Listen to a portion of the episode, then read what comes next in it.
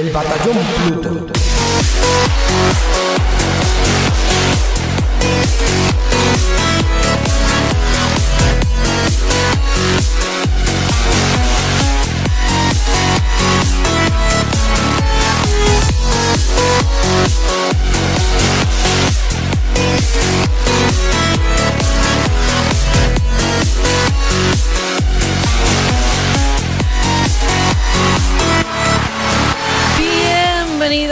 Una semanita más al Batallón Pluto, el programa sobre videojuegos más escuchado en Alexandria y el preferido de los bichos Buri.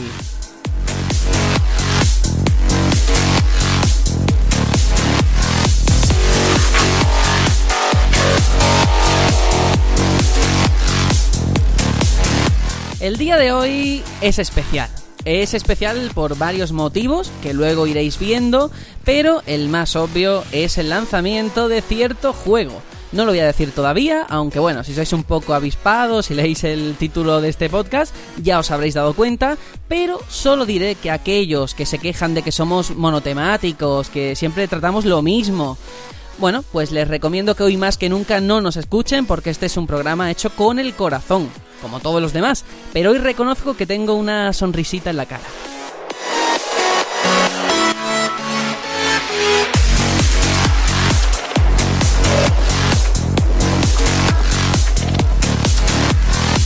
Y de paso quiero adelantar que se nos presenta un mes de diciembre muy interesante porque vamos a hacer varios programas especiales.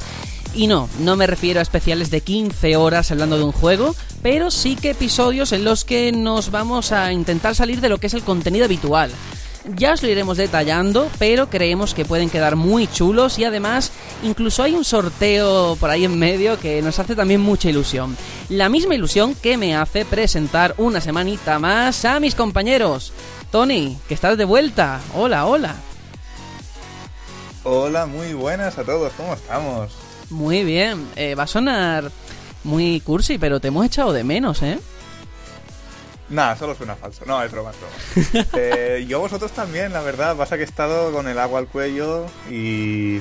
Bueno, muchos exámenes, algunos aprobados, otros suspendidos. Otros suspendidos con mucho orgullo. Y bueno, ahora ya estoy con más tiempo. Bueno, bueno, además el suspender mmm, se nota que mucho tampoco te ha afectado, ¿eh? Porque en Twitter ahora mismo estabas celebrando lo que es el partido este de fútbol a muerte, ¿eh? A muerte. Sí, bueno, es que también, a ver, con esto de las prácticas de coche tenía la semana súper mal y tiempo libre tenía casi nada. Y ahora poderme levantar a las 8 y tener hasta las 3 prácticamente de tiempo libre para hacer trabajos o lo que sea es un gustazo. Muy bien, bueno, pues a ver el programa de hoy, ¿cómo te vemos? Porque ya no hay, hoy no hay ningún partido ni nada en mitad del podcast, ¿no? Lo digo por no, si escuchamos no, un gol. justo ahora. Vale. No, no, no. Partidos ten- tienen estos del Barça aquí que en un estadio en el que no ganan desde hace 10 años, pero eso ya Vale, vale, vale, muy bien. Bueno, damos también la bienvenida a Aitor. Hola, hola.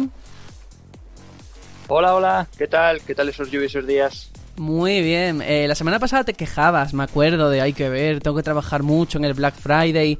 Pero tú te has comprado algo. Hmm. Hombre, porque hay que, hay que aprovechar también, ¿no? Aquí todos tenemos que rascar algo.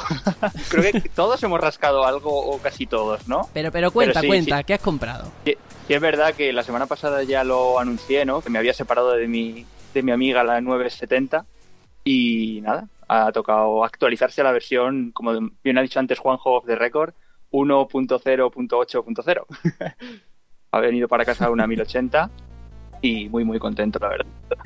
Una Muy bestia bien. parda. Pues ahora a esperar a que te den el Watch Dogs 2 gratis. Sí, cierto, a ver si Amazon y Nvidia se pegan en el barro y, y me lo regalan. Pues a ver. Bueno, también está aquí una semanita más Juanjo, ¿qué tal? Hola, muy buenas a todos. Pues nada, muy bien.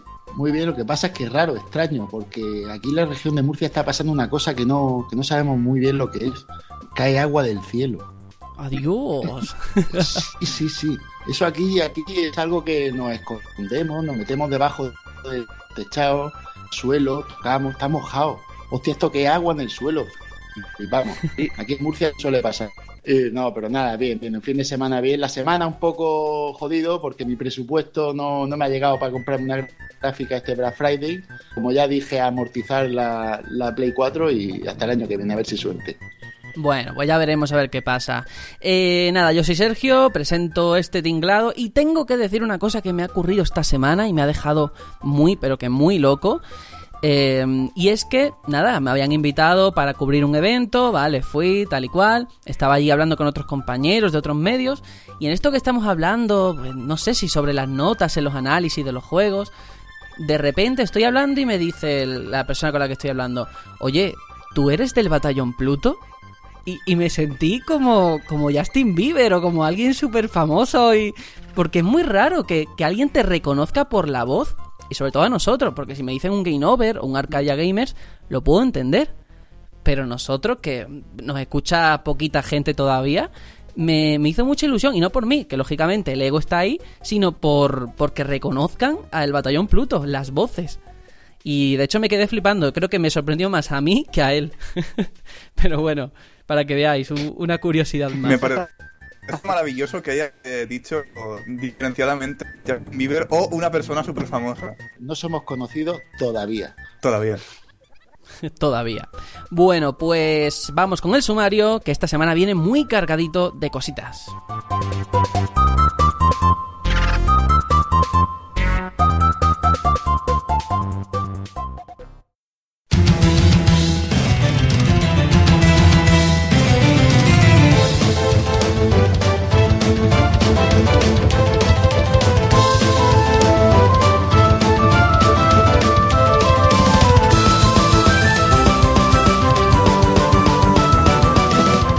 Sky no estaba muerto, solo de parranda. Hello Games ha anunciado una nueva actualización con mejoras más que relevantes y que nos hace pensar qué hubiera pasado si el juego hubiera salido en diciembre y no en agosto.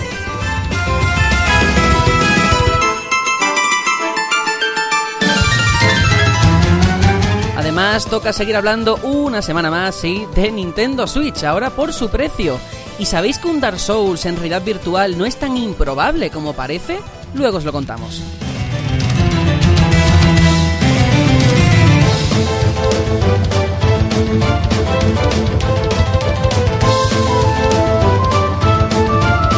Por supuesto, el plato fuerte de esta semana es Final Fantasy XV. Para hablar del juego hemos invitado a los compañeros de la Capital Olvidada, una de las comunidades más importantes de la saga en España y que nos ayudaron cuando hablamos de la película. ¿Estáis preparados para reclamar el trono junto a Noctis? Todo esto y mucho más aquí en el Batallón Pluto. ¡Comenzamos!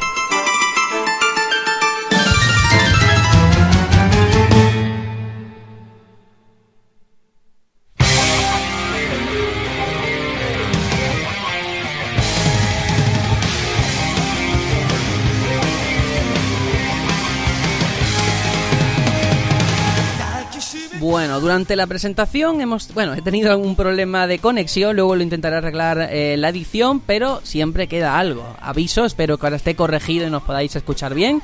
Y ahora sí que sí, vamos con el a qué estamos jugando esta semana. Tony, después de no haber estado la semana anterior, yo creo que tendrás cosas de las que hablarnos, ¿no? Muchas, muchas. ¿De qué quieres que te hable? Pues de, de un juego, venga. Pues yo he estado jugando y es curioso porque hasta ayer por la noche no sabía que iba a hablar de este juego. Pero Battle Block Theater, que este lo ha jugado ya ciento y la madre, que es un juego que en cooperativo es una auténtica maravilla, una locura. Pongo en situación. Eh, hay una historia que no he acabado de entender, las cosas como son. Y en este caso tenemos que ir por unas salas de teatro o de cine. De hecho sí, es de cine, en plan cine mudo. Y se nos presenta cada capítulo que tiene unas seis pantallas más la última, si no estoy equivocado. Se nos presenta con unas cinemáticas así, estilo cine mudo, con esa, esos cuatro tercios con las pantallas, con los bordes redondeados. Y, y es maravillosa la presentación. Y luego tienes unos eh, niveles. Los niveles en sí, la chicha, son eh, niveles eh, side scroll, en 2D con un estilo artístico muy animación flash, eh, está muy chulo, es difícil no hacerlo cutre y esta gente no lo hace cutre. Y está súper bien, tiene diversas mecánicas de jugabilidad, a veces hay jetpacks, hay algunos em, eh, algunas partes en las que tienes que ayudar al compañero en plan em, pulsando un botón que pase porque ese botón activa un, un puente o si no hay algunas plataformas que son nubes y puedes atravesarlas. Está muy bien pensado. Hay unos gatos que son unos cabrones, pero muy cabrones y te dan mucho para el pelo y molestan, pero están ahí para eso y hacen bien su función. Y, y cada final de cada, nivel tienes que conseguir unas gemas, eh, un mínimo, para que se abra ese, digamos, el, portal de fin de nivel. Hay algunas pantallas que además de esto añaden un, componente contrarreloj y se nota muchísimo que están diseñadas para eso. O sea, no es una, una pantalla normal a la que le ponen un contador, no, no. Es una pantalla diseñada teniendo en cuenta que tienes que llegar al final con, eh, bueno, en X segundos. Y está súper, súper bien hecho. La cooperación que requiere este juego es bestial y es totalmente compatible con trolear al compañero. Y eso es maravilloso. Y una cosilla que voy a decir sí. es que eh, podemos cambiarle a nuestro personaje la cara y tal. Y podemos ponerle una imagen. ¿Qué es lo primero que hice? Ponerle mi cara para descojonarme muy fuerte. ¿Qué dices? Es, es un poco ya. difícil. Es un poco difícil porque tienes que meter la imagen Exacto, tiene que ser de 128 por 128, tienes que meterla en, un, en, una carpeta del juego y tal. Pero es maravilloso ver ahí tu cara de Monger, bueno, en mi caso es de Monger, eh, haciendo el tonto. Y me parece auténticamente maravilloso, está por 2 euros, me parece, o 3 euros está en ofertas de, de Steam. Con lo cual, oye, te echas unas risas, es baratito y mola un huevo. Lo Muy recomiendo. bien. ¿Y te lo has pillado en estas rebajas ya lo tenías de antes o qué? Me lo he cogido en estas rebajas. Porque era en plan, venga, va, ¿qué jugamos? No sé, ¿qué tienes tú? Va, yo tengo esto tal. Ah, venga, el Battlelog, va, me lo pillo, que está barato y jugamos. Y nos lo pasamos súper bien. Pues muy bien, me parece estupendo. Pues muy bien, aquí estamos jugando cortito, conciso, en condiciones. Muy bien, muy bien. Pues vamos a pasar a Aitor a ver esta semanita que, que has traído. Pues os traigo un viejo amigo, porque habéis sido muy espiado en el tiempo, pero hay que traerlo. Se trata de The Division, ¿os acordáis de él? Sí, sí sigue vivo. Sí, sí, sí. pues ha llovido mucho, ha llovido muchísimo desde la última vez que hablé de este juego y quería poneros poco. un poco al día. en Murcia nada.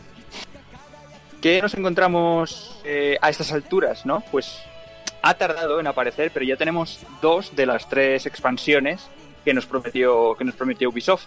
La segunda expansión se ha retrasado muchísimo, estaba planeada más bien para eh, octubre, una cosa así, o incluso septiembre, y mirad a qué fechas estamos, y, es cuando la han sacado.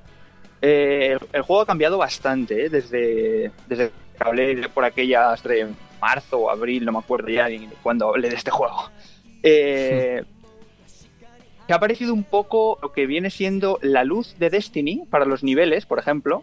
Sí. Eh, tenemos un nivel máximo y a partir de ahí pues vamos eh, haciéndonos más fuertes, por así decirlo, con luz.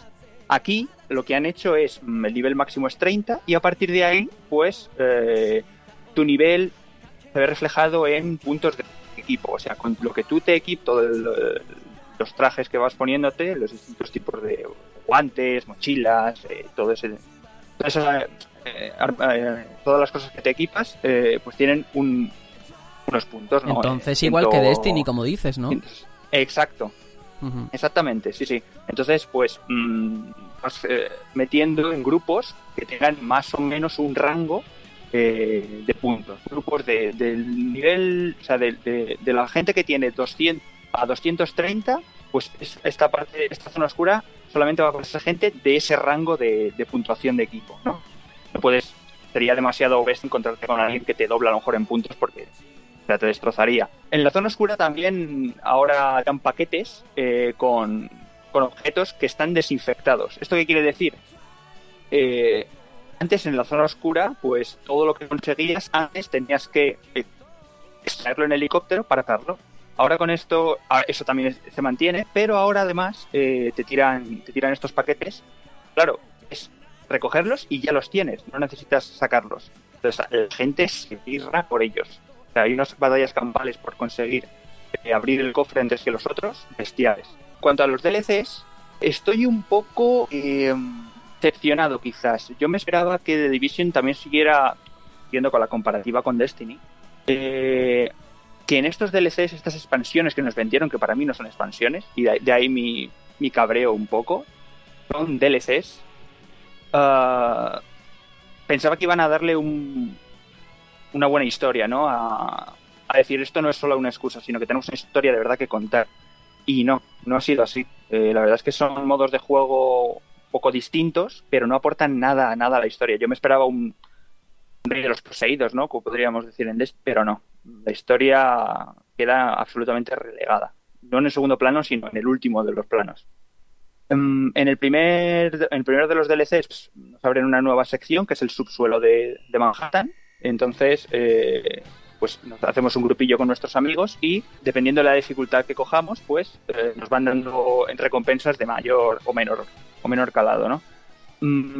Lo más especial que tiene este DLC es que eh, estas misiones que tienes que hacer en el subsuelo, pues son aleatorias en cierta medida, que no hay dos partidas iguales, sino que siempre que entras a un sitio, pues el área, el mapa cambia. Y luego tenemos el, el DLC, el último que ha salido de supervivencia, que está un poco más chulo, es un poco más original, digamos. En este, en este nuevo DLC nos encontramos que mm, nosotros estamos volando en un helicóptero, nos derriban y pues aparecemos en, un, refugio eh, con nuestro traje para protegernos de las infecciones, una pistola, ya está, nada más. Hemos perdido todo el equipo. Entonces, ¿nuestro objetivo cuál es? Eh, nuestro objetivo es llegar al centro de Manhattan para recuperar unos antivirales.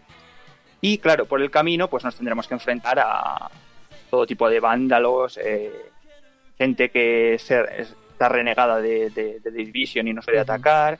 Y ahí es muy importante mm, el tema de temperatura, eh, chutarnos una medicina para, para que no nos contagiemos. O sea, en ese sentido, eh, abandona un poco eh, lo que es el shooter, ya está, pegar tiros, y es un, modo de juego más con más tensión, ¿no? Son partidas muy largas, pueden durarte incluso hasta dos horas. Una pregunta, sobre todo ahora que están mencionando las expansiones, que lógicamente añaden muchas cosas nuevas, ¿pasa un poco como en Destiny, que porque, porque por ejemplo ahora en el Black Friday le han puesto baratísimo el de Division, el juego base?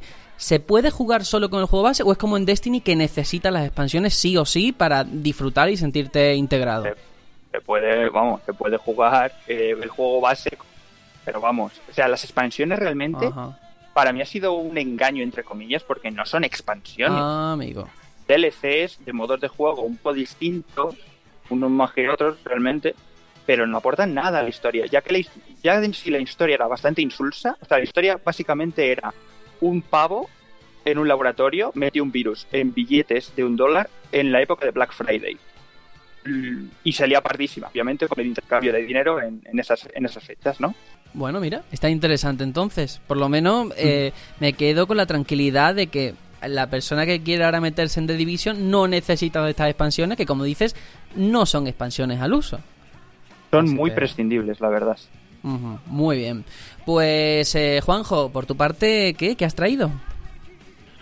Bueno, pues yo, a, raíz de una conversación por WhatsApp que salió, una nuestra que salió por, por, ahí, y salió el título este de Zelda, el A Link Between Worlds, y, y, nada, pues eh, cogí, yo ya me lo había pasado en su día, pero lo he retomado porque me gusta, eh, es un juego que me gustó mucho cuando lo compré, y, ahora pues esta semana le estaba un poquito, como me lo pasé en su día, de, eh, con el, jugué con el modo este desbloqueado más difícil. Y nada, comento ¿no? que, el juego es un remake del, de la Link to the Past de Super Nintendo, pero no, no es un remake al uso, ¿no? es un remake bien hecho. Es un ejemplo de cómo hay que hacer remake sobre, sobre videojuegos. Porque no solo, no solo se trata de rehacer un juego, sino de reidearlo eh, que revoluciona el concepto original, tomando como base lo que había, pero haciendo un número de mejoras que lo, que lo cambien bastante. Y bueno, básicamente eh, es un Zelda, entonces, pero un Zelda de, portátil, ¿no? De esto de vista aérea, no es como, como los, los Zelda así de, sobremesa y tal, ya que últimamente. Y, bueno, pues, pues, lo primero decir que tiene un 8,9 de puntuación por los usuarios en Metacritic. Anda, anda. Eso por favor, Juan, por favor. Diréis lo que queráis, Ese argumento es muy zafio, por favor. Eso no vale, merece un 9 y pico. Ah, exacto, exacto. Yo creo que el 8,9 es una nota baja para lo que se merece. Es lo que quería decir. De- ¿Tú lo ves un buen nada, Zelda? Por Es favor. un Zelda Eh, de puta madre. No, Ojo. yo voy a decir una cosa. Yo creo que es un buen Zelda. Lo que pasa es que es muy fácil hablar mal de este juego si lo comparas con los grandes Zelda. Es que los grandes Zelda no son solo Hombre, juegos. ¿con, son con qué quiere que lo compare? ¿Con, con Triforce Heroes? no sé, dime tú, ¿con qué lo comparo? No. ¿Con Tingle? Que no sé. Lo puedes, co- No sé. lo puedes comparar con, Con cualquier, con cualquier juego de aventuras que no sea Tony, Zelda. Twilight Princess le pega 50.000 vueltas.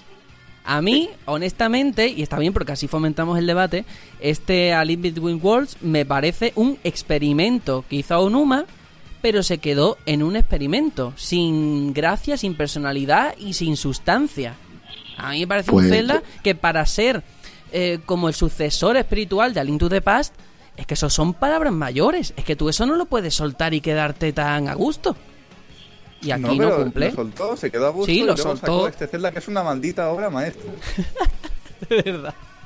Lo que hay que escuchar. Bueno, yo, hab- hablando de, de mi experiencia particular, yo jugué a, a Link mm, to the Past en su día, lo jugué en su día hace ya muchos años, no lo volví a retomar, no, no, he vuelto, no volví a jugar ese juego desde que me lo pasé en Super Nintendo, con toda la dificultad que implicaba a un chiquillo de 14 años jugar un juego en inglés sin saber, es decir, me pegué muchísimas horas con un diccionario, con una libreta, Sí. en fin, un juego que jugué Mm. mucho y que, y que vi- viví mucho.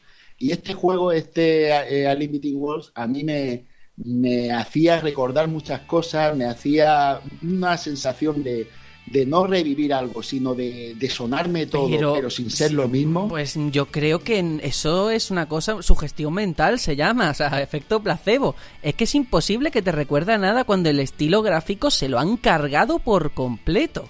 Ha quedado una cosa así extraña que a mí me parece feísima, Pues, ¿eh? Feísima. Yo ¿cómo no le decir- va a recordar si el mapa es prácticamente lo mismo, pero rehecho en 3D con mucho El- y mucho amor? El estilo Perdona. gráfico, te puedo decir una Vamos. cosa, el estilo gráfico va a 60 FPS clavados. Juanjo, por favor, Dios Que mío. sí, que sí.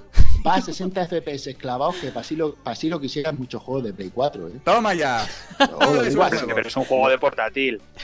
No, será un juego- es que Estamos es de hablando de que a Limited World va a 60 FPS. Ese es el dato que hace que sea un buen Zelda, por supuesto que sí, Juan. no. No, ese no, es no, el dato no. que tú quieres utilizar para hacernos quedar mal, pero lo- este juego es muy bueno. Es uno de los mejores Zelda que ha salido en los últimos años. Dios mío, de verdad. Bueno, Hombre, eh, mejor que los de DS son, pero sí, es verdad. para mí este Zelda es un remake encubierto del de la eh, de The Past. No, bueno, no han hecho como con Star Fox Zero, que es, un, es volver a hacer lo mismo con cosas muy distintas, pero manteniendo la esencia y en muchos casos el mapeado. Pasa que aquí la Ha historia es perdido distinta, cosas. tiene la mecánica de las paredes, que es una maravilla y una genialidad. Y yo que sé, a mí, para mí, No sé, yo solamente tengo que decir únicamente que, vale, lo de la pintura me parece fantástico. Ahora, el estilo 3D se carga absolutamente todo. Y eh, las mazmorras, el hecho de poder ir libremente, alquilar objetos, como idea, sobre el papel está bien, pero en la práctica, pues no es interesante. Sí que es cierto que lo de alquilar objetos a mí me chirría. Es lo, lo único que del juego no. Pero la libertad, la libertad que te da para explorarlo todo es. Es. Vamos, es canela en rama sobre tirabisu. Es lo mejor que hay. Yo solo con el tema de, del- de ese gimmick, ¿no? Del tema de poder pegarse a la pared como si fuera un graffiti. Lo digo porque a lo mejor hay algún oyente que no sabe ni, ni de qué va el juego, ¿no? Porque no, no, no, no hemos Porque comentado un Sergio poco. no nos ha dejado. No, será porque aquí no hemos hablado de ese juego, vaya, ni en el especial, ni, Porque ni se lo impresiones, ni nada. Pero bueno, sí, sí, Juanjo, perdona, cuenta. El, el caso es que ese gimmick, lejos de ser un gimmick así absurdo o, o que se pone así como impostado, como yo creo que fue, aunque el juego me encanta, pero el Twilight Princess, el tema de Zelda o de Link Lobo, eh, para mí es impostado, ¿no? No es algo que, que haga que cambie la jugabilidad. Sin embargo, este gimmick del graffiti hace que las mazmorras no sea como siempre ha pasado en todos los Zelda, que la mazmorra se basa en el nuevo eh, elemento que se consigue, sino que la mazmorra ya mm, combina el elemento que, que tú utilices, que como no lo tienes que conseguir, sino que lo alquilas, pues tienes que un poco averiguar cuál es, y se combina con el tema del graffiti y hace que cambie el sistema de, de cómo se utiliza la mazmorra. Aparte, el tema del 3D, que es verdad que el 3D en las 3DS en muchas veces no se ha utilizado correctamente simplemente como un añadido gráfico, tengo que decir que los puzzles de este juego utilizan el 3D de una manera muy sutil para que potencie los, puzzles de manera que tú los disfrutes con ese efecto sin que sea algo invasivo o intrusivo o innecesario. Entonces yo sí que creo que este juego hace muy buen uso de una manera sutil de ese tipo de cosas que, que no se hacen en otros muchos juegos de 3DS. Vale, Juanjo, Y pero mm, tú no crees, honestamente, vale. Vosotros decís que este juego, bueno, si no una obra maestra, es un buen Zelda, vale. Si fuera así, ¿no creéis que algo se habría reutilizado, se habría quedado en la saga, en la fórmula de cara al nuevo Zelda? Sin embargo, han pasado de todo. Es como Bueno, si nunca hubiera Pero tú existido. qué sabes si no lo has mostrado En todo. el- ¿Cómo? Yo, por favor. ¿no, no hemos visto streaming de 6 horas de Breath of the Wild, Tony? Sí, y sabes que hemos visto en ese streaming la libertad para ir donde quieras, que es lo que eh, da Dios personalidad a este mío, Zelda. ¡Boom! Dios mío. Boom, ni boom ni bang. Porque la pradera de Irule de toda la vida era eso también, ¿vale? O sea, el primer Zelda ya era un sandbox, el de la NES. Eh, Entonces no tiene nada que ver. A mí me parece bien que lo defendáis, pero tampoco me lo pongáis como uno de los mejores Pero, Zelda. Juanjo, ¿no echas de menos la dificultad que había en, en Ay, el ay, no Ahí se no le puedo quitar la razón a. Yo iba, yo iba, yo iba a, no- a decir que el, el único punto negativo que notaba en este juego, negativo como tal, no que no me pareciera sobresaliente, porque hay muchas cosas de este juego que no me parecen sobresalientes, pero la única que no me gusta exactamente es eso, es la dificultad que se suple cuando te lo pasas y tienes el modo de dificultad más, más- cuando te lo pasas tienes un modo más difícil y ya el, El juego modo ya, ya el modo ya, ya, ya lo disfrutas de otra manera, ya parece más un Zelda con su dificultad un poquito hay que te da un poco de, de reto. Y sí, la verdad es que es lo único que veo malo del juego de principio. Pero yo ya digo, yo creo que es un juego accesible, no, no creo que sea un mejor Zelda, pero es que los Zelda, hay que tener en cuenta de que son grandísimos juegos. El, el primer Zelda de, de Nintendo eh, fue un ejemplo de cómo hacer un juego de ese tipo. De hecho, casi todos los juegos de, de ese corte imitaban al primer Zelda. El A Link to the Past, eh, de lo mismo. Y no digamos ya eh, el, el de Nintendo 64, es que estamos hablando de- del juego que ha sido ejemplo hasta del modo de combate que, que se utiliza en Dark Souls. Mm, eh, son, son juegos tan grandes, son juegos tan grandes que es que es muy difícil mantener la línea tan alta. Es lo mismo que pasa con, con el último que sacaron en Wii, el, eh, fue, fue vilipendiado y el juego es bueno. Lo que pasa es que no es tan bueno como, como son eh, esas obras maestras. El listón está muy alto. Claro, eh, es- una, es un- estamos hablando de, de una franquicia que tiene muchísimos años, que ha sido ejemplo para, para hacer videojuegos. Y claro, pues este A Between World pues no será uno de esos. Pero yo creo que es un juego de, de 9, para mí sí. Vale. que disfrutas. Es divertido, sí. Vale. Sí, divertido Bueno. ahí te lo pasas muy bien. Pues entonces nos quedamos con eso. Es verdad, es accesible. No es un mal juego. No es el de los mejores Zelda, pero está ahí. Me parece Que correcto. sí que lo es, coño. Y vale, te gusta y estupendo. Bueno, tenemos que pasar ya la gente que por los comentarios nos digan si, si les gustó este A Link Between Worlds o no. Y yo voy a hablar de, o- ya que hoy es el programa temático de Final Fantasy, digo, bueno, eh, como estoy jugando a un juego de Final Fantasy ahora mismo, en vez de ponerlo en otro programa, lo pongo en este y ya quemo todo para que la gente no, no esté saturada. Y voy a hablar de World of Final Fantasy. Y voy a empezar diciendo que es el mejor juego de Pokémon que he jugado en muchos años. Sí, de ¿Tú crees que Pokémon. es un buen Final Fantasy? Es un buen juego de Pokémon. ¿Vale? Vamos a partir de esa base. No, no, pero ¿tú crees que es una obra maestra? No, Ahora Tony. viene el contraataque. No, no, no. Aquí no va a haber contraataque. ¿Y por qué digo que es un buen juego de Pokémon? Porque aquí también hay que capturar criaturas, hay que entrenarlas, se pueden evolucionar, eh, tienen movimientos que van aprendiendo, tienen sus propios niveles y demás. O sea, es un Pokémon con la fórmula de Final Fantasy, sus combates por turnos, la historia que tiene mucho fanservice. Y bueno, pues eh, ahí está. A mí me ha gustado bastante, todavía estoy jugando, llevo unas 10 Una pregunta, horas. Sergio. ¿Mm? Dime. ¿Hay un, ¿Hay un Tidus de Alola ahí también o no? Bueno, Dalo- Dalola no, pero hay... o sea, a mí reconozco que el estilo gráfico yo entiendo que a mucha gente, así, a los chibi, puede no gustarles, pero Sí. cuando lo he visto en pantalla, no queda tan mal, de verdad. Eh, puede ser un comentario así raro, pero lo digo en serio. Cuando tú lo ves, toda la ambientación encaja incluso todo eso. ¿Va, va a 60 FPS? Ah, no lo sé. Eh, me- oye, El ojo oí- biónico. Hoy la, Ahí, estáis- ahí, la Juanjo, estáis teniendo dale conmigo, ¿eh? no, de verdad. Pero no es para niños, ¿no? Eh, sí. Yo Sí. lo- no sé si. A ver. Como acercamiento a la saga, pues lo veo bien para gente que nunca la ha tocado, para niños, tal. Pero es como Pokémon, que tiene como dos capas, ¿no? Te puedes quedar en la superficie y muy bien Claro. para niños porque además es un juego muy fácil, ya os lo digo, ¿eh? O sea, no hay que levear mucho, si vas recto y te vas enfrentando todo lo que pillas, vas bien de nivel.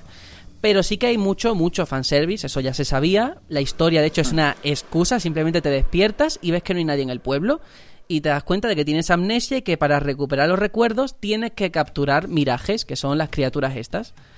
Y así empieza la, la historia. o sea, de- lo típico, tienes amnesia, no Amnesia, recuerdas sí. cosas y, y para adelante.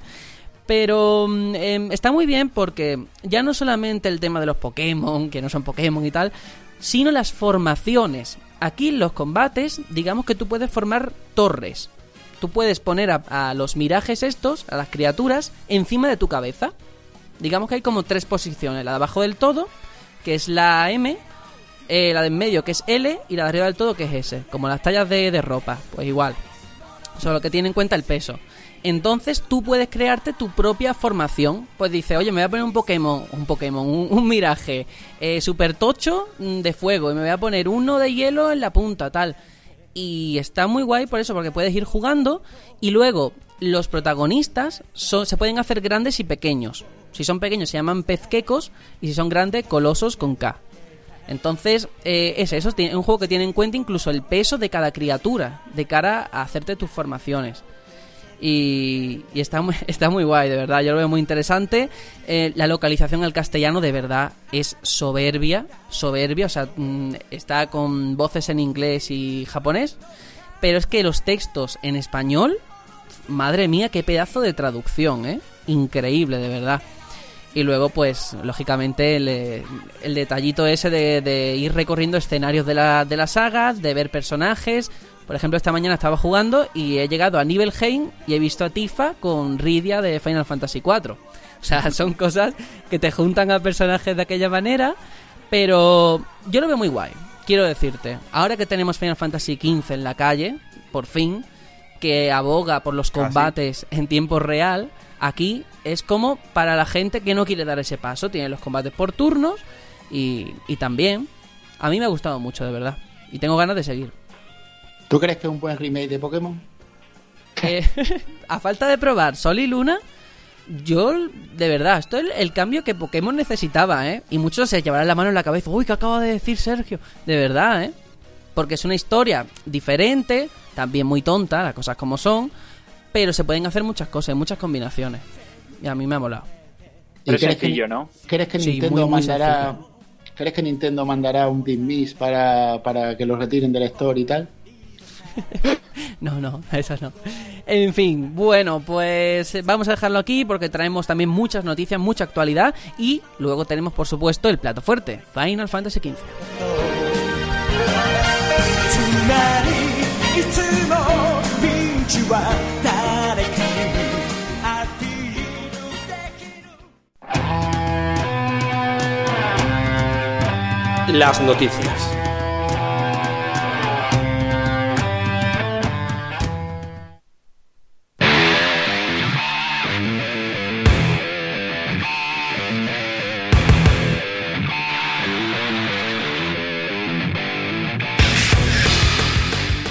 Y bueno, la primera noticia es importante porque hay que hablar de Hello Games, que ha dado detalles sobre lo que va a ser la nueva actualización de No Man's Sky, que se llama eh, Foundation, y que incluye novedades de peso, que ahora hablaremos sobre ellas, y que también arreglan muchos fallos, y va a llegar para Play 4 y PC. Bueno, entre las novedades más destacadas está la posibilidad de construir bases y la inclusión de tres modos de juego. Normal, que sería la experiencia original, Creative, que puedes explorar sin límites y construir una gran base, y Survival, que eso es ya, vamos, experiencia de resistencia a tope.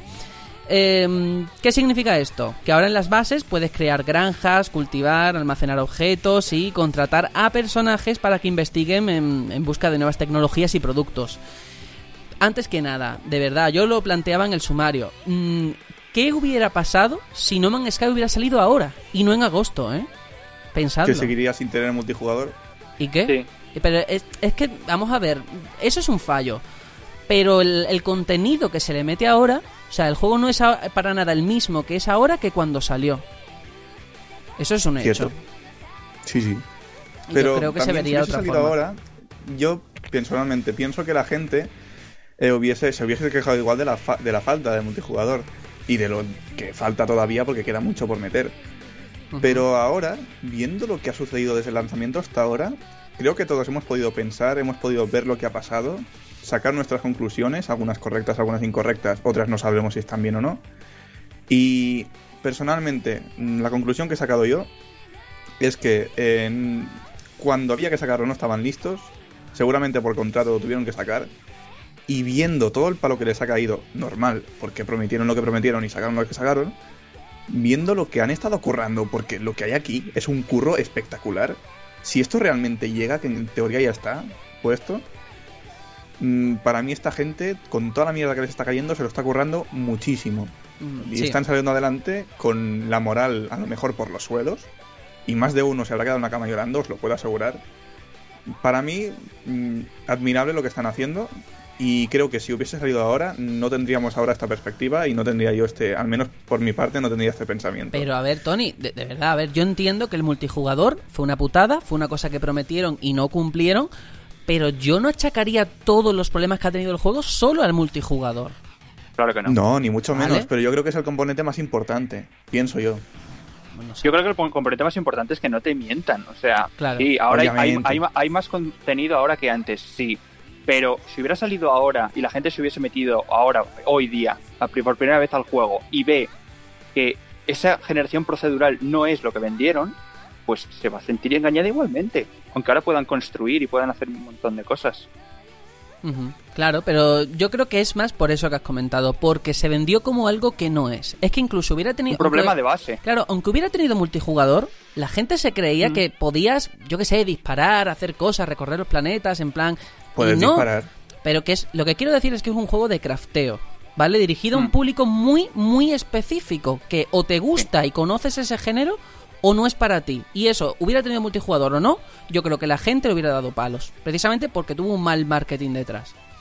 Porque, vamos, te lo digo porque el juego lo tengo yo. ah, De hecho, me ha salido esta mañana la, la nueva actualización. Y no lo he tocado, lo reconozco. Porque habré jugado una hora o dos. Porque no es mi estilo de juego. Podría ser el mejor del mundo. Pero no me gusta ese tipo de juego. Personalmente. Bueno, para gustos los colores también. Claro, por supuesto. Pero es lo que quiero decir, que es un problema de marketing. Que aunque fuera el mejor juego del mundo, si tú piensas que es algo que no es, eso se nota después. Sí, eso por supuesto. Yo, yo creo que, que aquí lo que pasa es que vemos las consecuencias de lo que se podría llamar como un pacto con el diablo, que es lo que creo que hizo aquí Hello Game. Que no quiero decir con esto que Sony sea el diablo, sino que, que lo que te pasa cuando eres una, una compañía indie y te ves ahí que te viene el tío con billetes, aquí tengo el dinero, tal, y, te crees que, que gracias a eso lo vas a hacer todo de puta madre. Y ha sido todo lo contrario, no le han dado tiempo para hacer el proyecto como ellos han querido ellos son culpables por no por haberse vendido o por lo que sea y, y, al final ha ocurrido lo que ha ocurrido, que en vez de hacer un juego con el tiempo que hubieran necesitado y tal, pues han hecho un juego con prisa, no, no ha tenido el marketing que ellos le hubieran dado, yo creo, sino que ha tenido un marketing de triple A que no es lo que es el juego y, ahora pues están pagando las consecuencias de ello. Pues sí, a ver, ya veremos a ver qué pasa. Este no va a ser, por supuesto, el último, la última actualización que saquen. Habrá muchísimas cosas, pero también le quiero decir a Tony, sobre todo porque él es el que lo ha mencionado, que estas actualizaciones está bien primero eh, éticamente porque ellos saben que han lanzado un juego que no ha cumplido las expectativas y tal. Pero también hay que ser conscientes de que esto no se hace por amor al arte ni por generosidad. Sim Murray se juega su carrera. Si este juego se queda Es como está, trabajo, claro, ¿quién lo va a contratar mm, cuando haga su próximo juego? Efectivamente. Claro. Vale. Pues dicho lo cual, ya veremos a ver qué pasa con este No Man's Sky, si sigue mejorando. Por lo pronto, se ha llevado una nominación a nuestros premios TOTI, ya lo mencionaremos más adelante.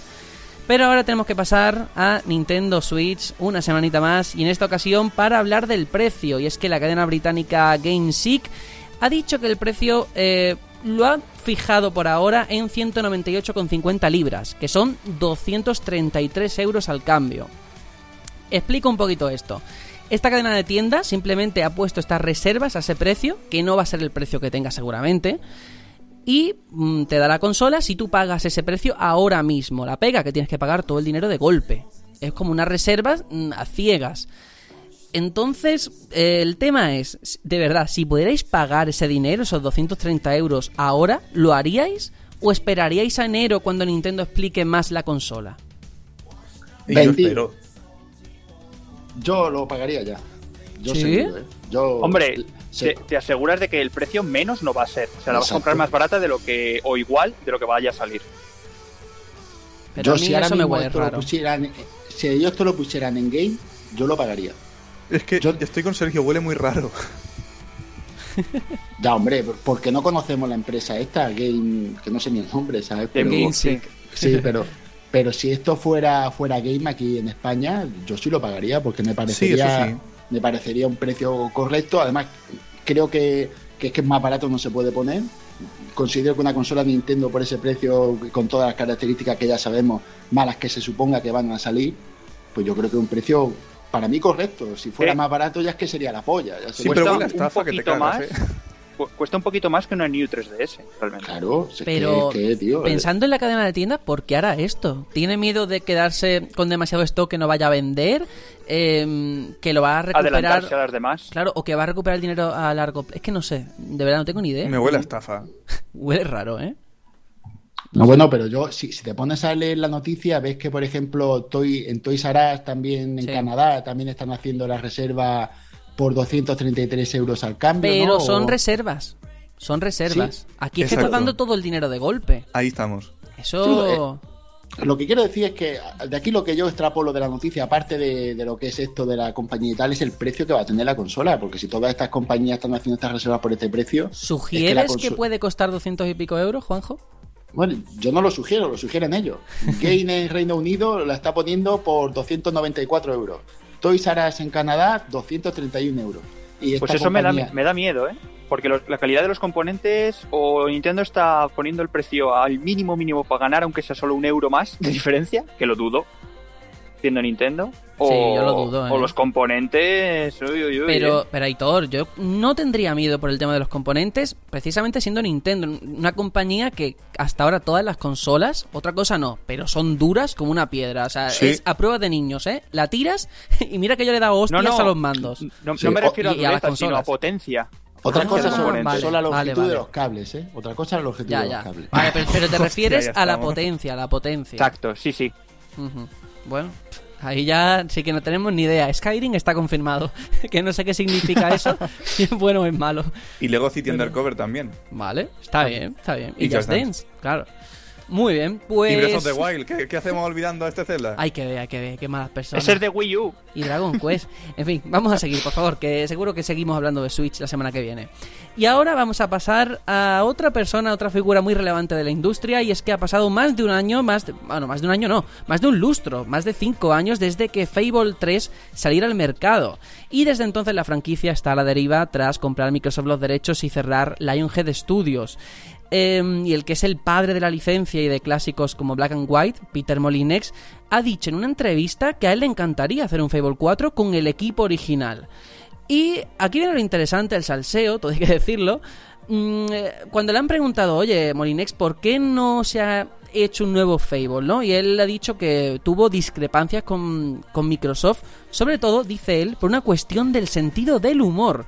Y aquí, por favor, voy a leer textualmente sus palabras. Ya sabes cómo somos los británicos, tenemos ese sentido del humor políticamente incorrecto, que especialmente con Fable eh, salía a la luz con las prostitutas y el matrimonio del mismo sexo. Microsoft no veía con buenos ojos estas cosas, le horrorizaba, así que estuvieron durante un tiempo ocultando pezones para no ofender a nadie. Eh, Yo qué sé, hay muchas cosas que comentar aquí, ¿no? Pues Es que yo, yo qué quieres que te diga, yo este tío, la verdad, no, no sé cómo tomármelo. No Yo- cae bien. No, no es que no me caiga bien, es que lo- de lo que hay, hay que hablar de si, si sus juegos han vendido lo que deberían, si es un señor que vende humo o, o no. Yo, si Microsoft estaba mirando una cosa o miraba otra, cada compañía tiene su política y vamos, no- para no irnos más lejos, la semana pasada lo que, lo que vimos sobre las vaginas y tal en Watch Dogs, o, o lo que hemos estado viendo que Nintendo también es con el tema de los chats y tal. Cada- las compañías son muy proteccionistas de, de videojuegos, eso ya lo sabemos. Así que no nos está contando nada nuevo. A mí lo que me gustaría es que me hablara de por qué sus juegos no venden y que él mismo se hiciera autocrítica sobre ello, que no lo va a hacer nunca porque él es Dios Ya. para él y para todos los que tiene alrededor. Pero no, yo, yo tengo que decir que ya que hemos aquí, no digo defendido, pero eh, nos hemos puesto en el papel de Sim Murray, creo que también tendríamos que hacer un ejercicio de, de- honor o lo que sea y ponernos en el papel de este señor, que él también lo habrá tenido que pasar muy mal, ¿eh? Porque pasar de hacer un juego con un presupuesto altísimo como es un Fable a hacer un juego para móvil, que luego hasta el chaval que ganó mm, eh, ha salido diciéndole de todo, él lo habrá tenido también que pasar mal. Merecido no, ¿eh? Pero que eso hay que tenerlo en cuenta también. Estoy de acuerdo con lo que dices, pero yo ahora mismo me cuesta mucho, o sea, necesito estar pensando mucho en este tema y, digamos, hacer mucha búsqueda sobre esto para poder realmente hacerme a la idea, ponerme en la piel de este señor. Ahora mismo no estoy en, en momento de, de hacerlo, o sea, ahora mismo me es imposible. Pero poderse se puede, y sí que es cierto que deberíamos hacerlo si lo hacemos con Son Murray. Ujú. Que luego, por supuesto, ahí eh, hay un problema también económico y demás en cuanto a que la saga Fable pues ha ido eh, a peor con los años. Fable Legend no ha salido porque Microsoft lo canceló. Porque se ve que ya no sabían qué hacer con esa saga. Y al final es eso, es una saga que, como dice Juanjo, es verdad, ha jugado mucho con el humo. Bueno, y todo lo que ha hecho este señor, por supuesto.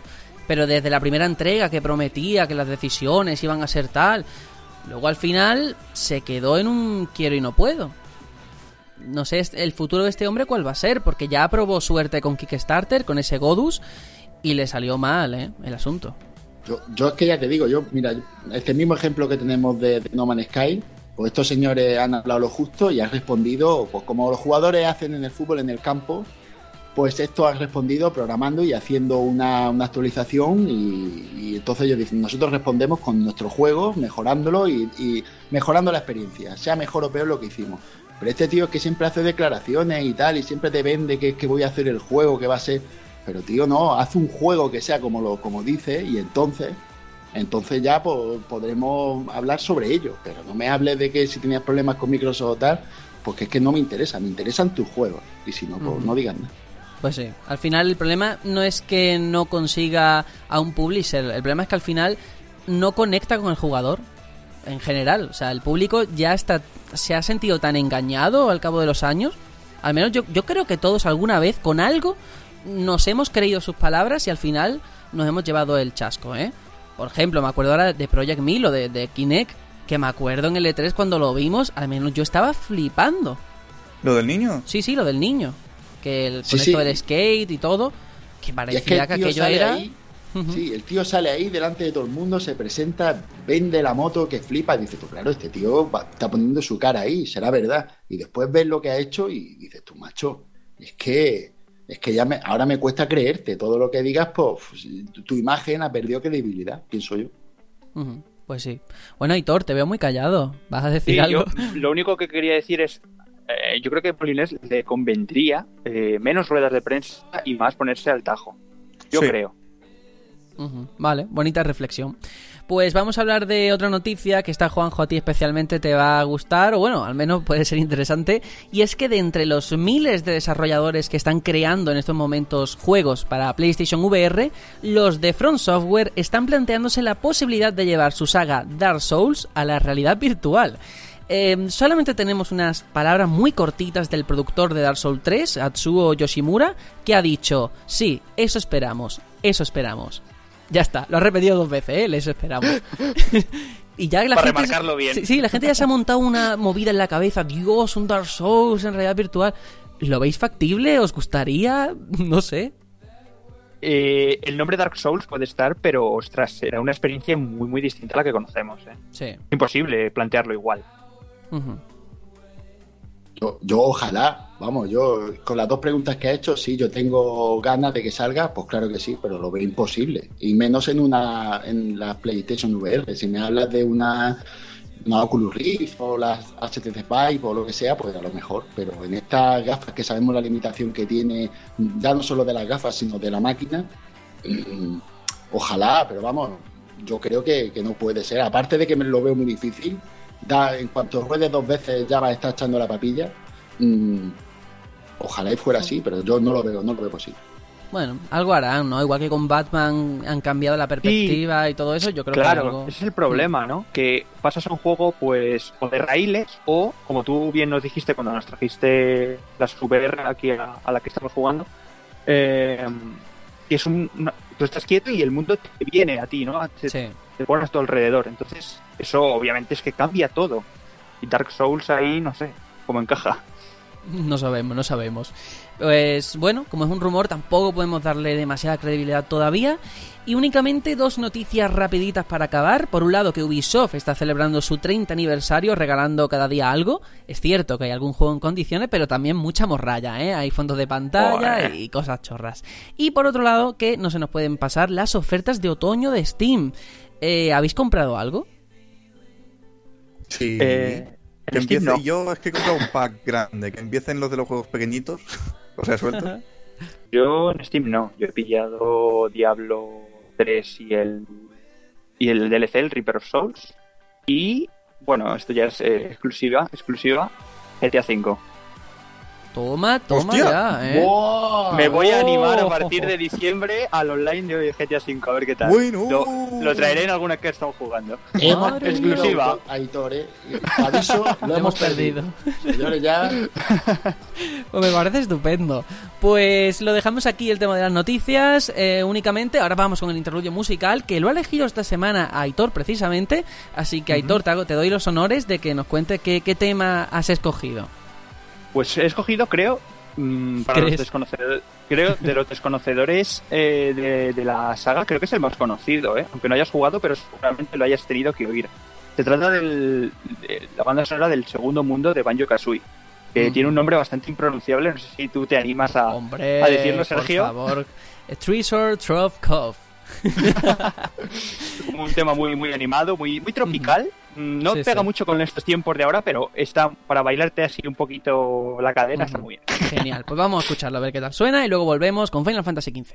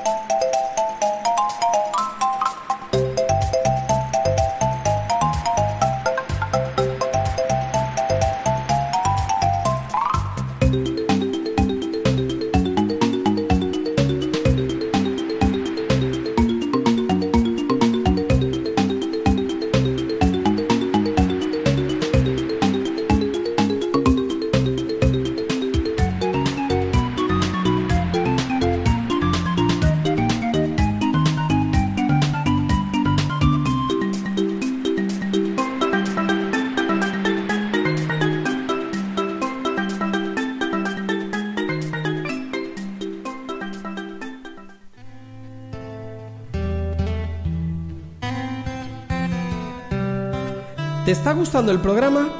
Puedes seguirnos cada semana en iBox, iTunes y en nuestra web elbatallonpluto.com.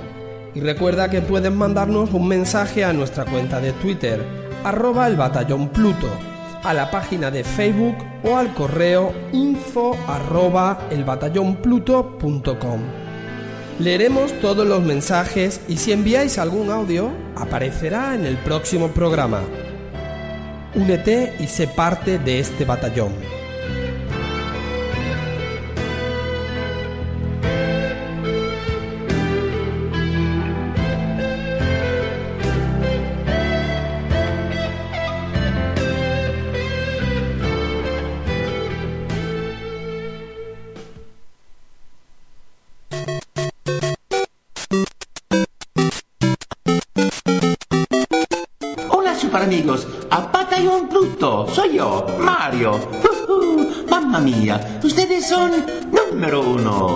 Uno. Vosotros también.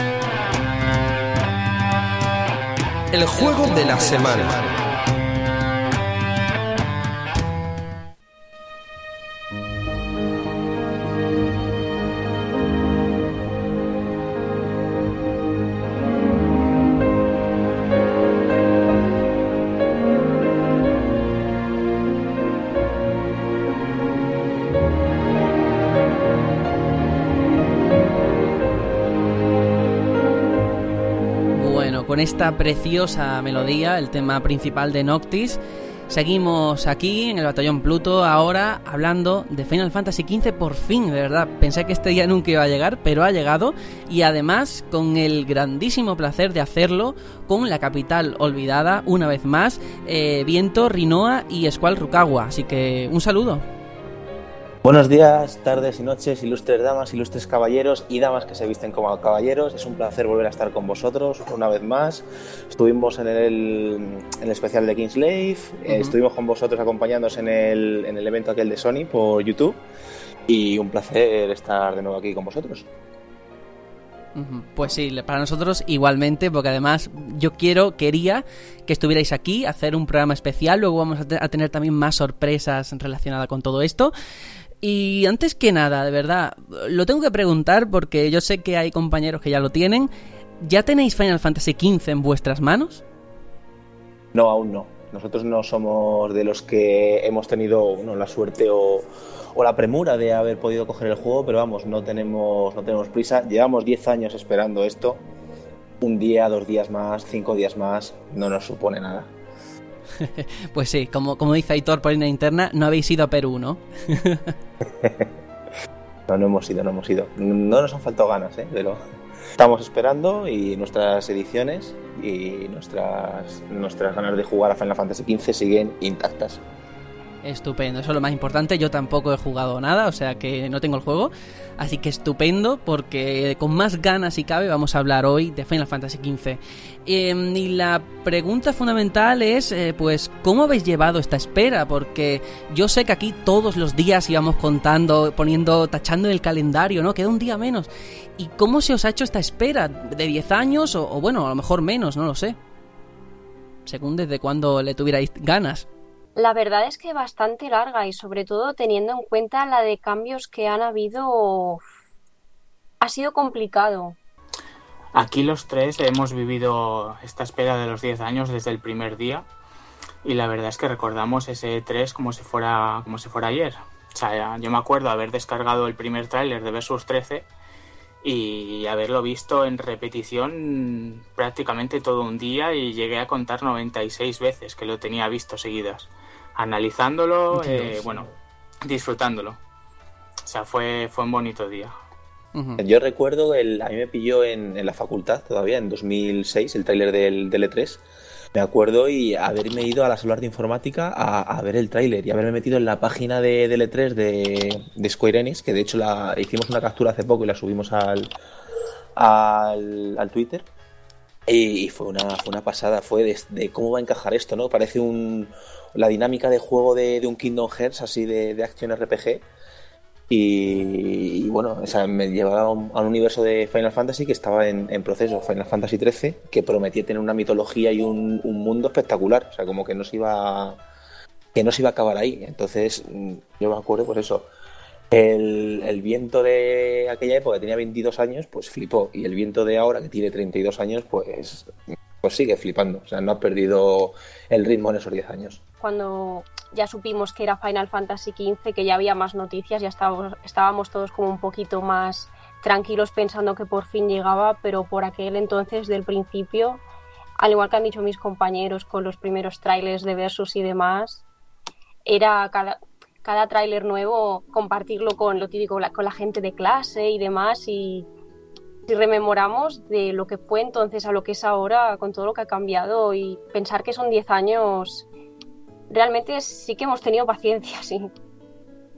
Pues sí, de hecho, como curiosidad también quiero contar mi experiencia porque, bueno, bien tú has contado que ahora tienes 32, cuando lo viste tenía 22, ese anuncio, y a mí me pasa que ahora tengo yo 22 y que cuando yo lo vi tenía 12 años. Y me ha pasado una cosa súper curiosa porque por aquella época, eh, a lo mejor la gente que, no es de aquí de España y nos escuche no lo entiende, pero aquí había una red social que se llamaba Twenty, que era como el Facebook de España. Y hace poco, bueno, pues viendo las fotos que había subido y tal, me encuentro una foto subida por mí de Final Fantasy Versus 13. Mi yo, mi Sergio de, de 12 años diciendo, Dios, este juego va a estar genial, no sé qué, hablando con los compañeros de clase. Y se me hace tan raro porque al final eh, todos hemos crecido con el desarrollo o con el anuncio de Final Fantasy Versus 13. Es que son 10 años.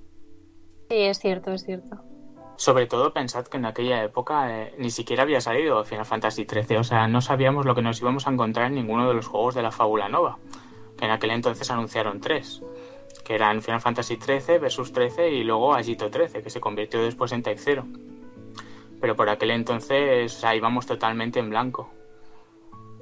Sí, de hecho, a ver, ya sé que es complicado y no quiero tampoco poner, poneros en un apuro, pero sí que podríamos explicar un poquito el desarrollo. Sé que son 10 años, hay muchas cosas, pero eh, hay mucha gente que no entiende exactamente de dónde viene este Final Fantasy XV o quién ha trabajado en el juego que ahora va a salir a la calle.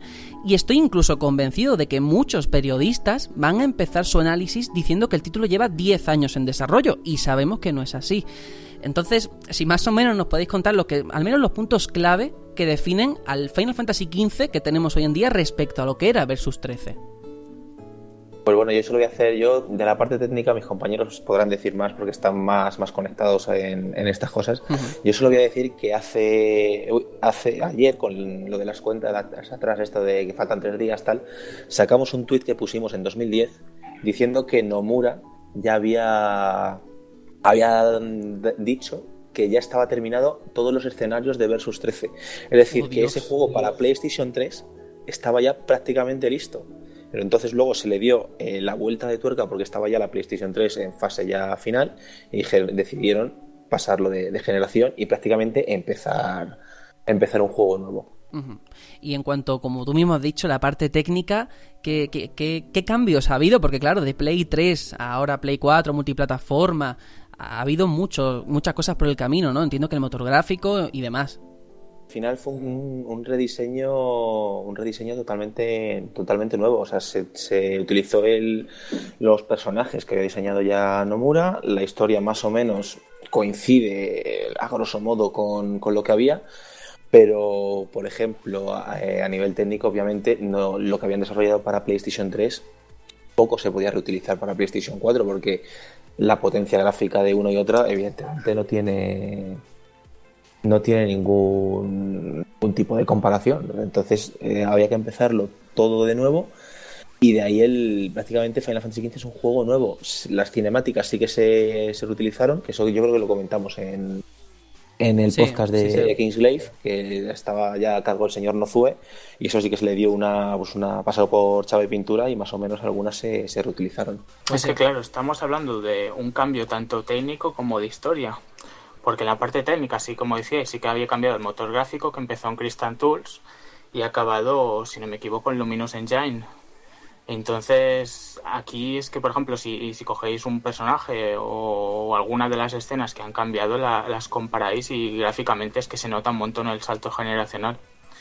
Y bueno, y tema argumental lo mismo, o sea, estamos hablando de un juego que estaba encajando eh, en la fábula nova, o sea, como un spin-off de, de Final Fantasy XIII, y poco a poco se ha ido desvinculando a, a la historia de que hemos visto ahora que partían Kingscliff.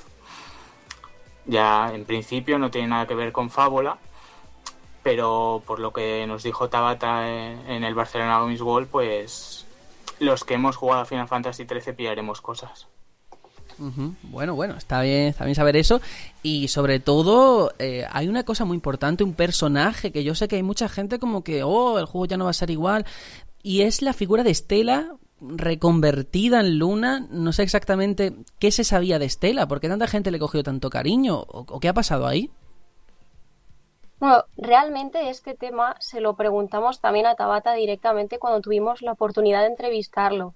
De hecho, pensábamos que no diría absolutamente nada porque siempre se ha negado mucho a decir esto. Y él nos dijo que, que la razón por ese cambio era muy simple. Es que Final Fantasy XV no era la continuación de Versus 13. Era un juego nuevo y claro, al mostrar ya a Estela anteriormente, ya se había hecho como su- sus pequeños adeptos, sus fans, y claro, como él ya tenía otra idea al reincorporarse, mm, no quería cambiar a ese personaje. Entonces, eh, a través de ella, diseñó a Luna. Pero dijo que ella quería como respetarla y que Estela era la heroína de su juego, Final Fantasy Vs 13, y Luna era un personaje completamente nuevo. Quiero apuntar que esa pregunta que le hizo Rino a, a Tabata se la hizo cosplayada de, de Estela. Entonces, Tabata la reconoció rápido, le dijo, ah, Estela, Estela, tal. Y Tabata con una sonrisa de oreja a oreja dijo, no tengo ningún problema en, en explicar esto. Estela tiene ya un- una colección de fans por detrás muy grandes y no nos queríamos cargar a ese personaje para darle un enfoque nuevo. Entonces creamos directamente uno nuevo. Sí, esa parte fue bastante divertida porque le hicimos la pregunta, creo que fue o Viento o yo, pero directamente pasó de nosotros Tabata y la miró a ella y dijo, esto lo has preguntado tú, ¿verdad? Mm, De hecho, se la hizo el compañero de comunidad Final Fantasy, Rasek.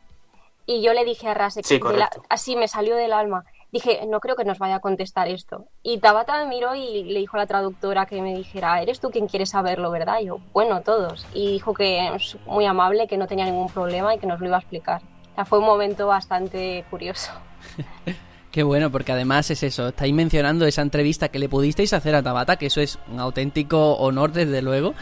Y yo que la he podido leer y que aconsejo a la gente que la lea, que la tenéis en vuestra web, eh, preguntáis muchas cosas, muchas curiosidades, no es una entrevista típica y normal de, bueno, ¿qué has hecho con Final Fantasy XV? No sé qué, sino más de, de- de los fans para, para los fans, ¿no? Por así decirlo. Y sí que os quería preguntar, porque sé que vosotros sabéis mucho de curiosidades con este juego, y también en esa entrevista le preguntabais muchas cosas que hay muchas personas que no conocen. No sé si nos podéis contar algo, alguna curiosidad que llame la atención o, o algo por el estilo. Sí, bueno, eh, una de las cosas que nos dijo que nos hizo mucha ilusión, tenemos un- uno de los grandes capitalinos olvidados, que es Seikon, que es uno de los, de los sabios sabios de, de la saga. Cuando vio Kingslave dijo, eh, aquí gato encerrado. Eh, una de las escenas salían tres personajes luchando de las estatuas, que recordáis la escena con las estatuas y tal, y se parecían sospechosamente a una invocación de Final Fantasy VI que se llama Cruzado. En japonés se llama Jihad, pero temas de, ya sabéis, de, de Sí. censura, le cambiaron el nombre. Pues bien, pues eso se lo preguntamos a. Le, le transmitimos esa pregunta a Tabata y Tabata nos dijo que efectivamente, y que no solo iba a haber ese guiño a Final Fantasy VI, porque el equipo de desarrollo de, de Final Fantasy XV es muy fan, o sea, su Final Fantasy favorito es eh, Final Fantasy VI, entonces mm, nos vamos a encontrar muchas referencias. Y ya a raíz de eso preguntamos eh, qué, referencias había o cómo se meten las referencias y nos dijo que la forma de trabajar de ellos es eh, terminar el juego, hacer un juego redondo y luego ya, una vez está acabado, empezar a meter referencias a casco porro. Entonces eso nos hizo mucha, mucha, mucha ilusión que nos, que nos lo contase Tavi. En cuanto al desarrollo, eh, leí una entrevista que creo que le hicieron en Eurogamer, muy interesante, en la que habla precisamente Tabata sobre los cambios cuando él llegó y vio aquello cómo estaba el proyecto y, bueno, sobre todo la experiencia que tan nefasta que tuvieron con Final Fantasy XIII de distintos departamentos que no se, no se hablaban entre sí, que no había feedback de los usuarios. Y me parece interesante comentarlo, que Tabata lo que hizo fue, se llevó a los principales líderes de cada sección, se los llevó a un retiro, a un, pues yo que sé, un parque o lo que sea, y no salieron de allí hasta que entre todos fijaron una serie de normas fijadas de, oye, pues antes de hacer tal cosa siempre hay que hablarlo con Menganito, o siempre nos tenemos que pedir lo mejor de nosotros mismos. Una especie como de 10 mandamientos que me parece muy curioso y que en cierta forma Tabata es el responsable de que al final el proyecto esté en las tiendas hoy en día. Que parecía que nunca iba a llegar. Bueno. Sí, a ver, cuando, cuando Tabata cogió el, el testigo, o sea, parecía que el juego al final iba un poco renqueante, ¿no? Como que parece que va a salir este año. No, al final el problema no sé qué, tal. Parece que va a salir tal. Entonces, eh, una de las ideas que tenía Tabata era sacar adelante este juego y con, con una calidad, o sea, volver a dejar Final Fantasy en el lugar que se merecía. O sea, habían, habían decidido que el juego tenía que ser lo suficientemente potente como para no ser un spin-off de una mitología, sino tener entidad entidad propia. Aunque yo, fijaos lo que os digo, yo no esperaba que Final Fantasy Vs 13 iba a ser Final Fantasy XV. Yo esperaba que en la demo técnica de Agnes Philosophy era lo que iba a acabar siendo Final Fantasy XV. Pero, pero bueno, al final eh, el resultado va a estar ahí y vamos a ver que Tabata, que es un tío que se le ve muy cercano y súper conciliador, ha unificado a, a prácticamente toda la compañía. Eh, una de las cosas también que vimos en la, en la, en Barcelona Games World, que fue con sus, con sus dos directores artísticos, era que o sea, no quería llevarse el todo el protagonismo, sino quería que su equipo fuese el que se llevase el protagonismo. O sea, y con esos detalles ves qué tipo de persona es y qué es qué tipo de director está llevando Final Fantasy a, los fans. Y bueno, ahora que lo han mencionado, en cuanto al apartado artístico, ¿qué deberíamos de saber? ¿Quién está detrás? Y bueno, ¿por qué las- el juego se ve como se ve? Pues en la Barcelona Games World, de hecho, tuvimos la oportunidad de conocer a Hasegawa y a Matsusawa, que de hecho realizaron un pequeño mural muy bonito, en el, el cual nos, nos dejaron firmar a los que tuvimos el meet and greet con él. Y a, a nivel técnico es, es impresionante. Hicieron ahí, ahí mismo una sagrada familia, a Luna Freya y a Leviatán detrás, que bueno, supongo que habréis visto fotos publicadas, sí, sí. que de hecho se publicaron incluso en la cuenta oficial. Y realmente mm, mm, lo de ahora es una pena que se vaya a marchar y a hacer freelance, pero quedamos en bastantes buenas manos con ellos. Pues sí, además es eso, es precioso ese mural que hicieron. Yo también lo vi por fotos, desgraciadamente, pero es una auténtica maravilla. Y, y de hecho, hace poco también han salido eh, como documentales hablando de que ellos eh, habían salido, habían tomado fotos de lugares, de criaturas, para reflejarlo en el juego. Y todo eso al final se nota, porque es un juego, eh, el propio lema lo dice, ¿no? Una fantasía basada en realidad. Y, y es- está muy bien plasmado, la comida y todo, y eso hay que tenerlo en cuenta. Eh, otro elemento muy importante aquí, y no sé qué os parece, se ha hablado mucho de la occidentalización de este Final Fantasy XV, que si de Witcher 3, que si, no sé, Skyrim o cualquiera que se nos ocurra. ¿Estáis de acuerdo? Eh, ¿Queréis que es un paso adelante? ¿Que es renunciar a algo de la saga? ¿O cómo lo veis?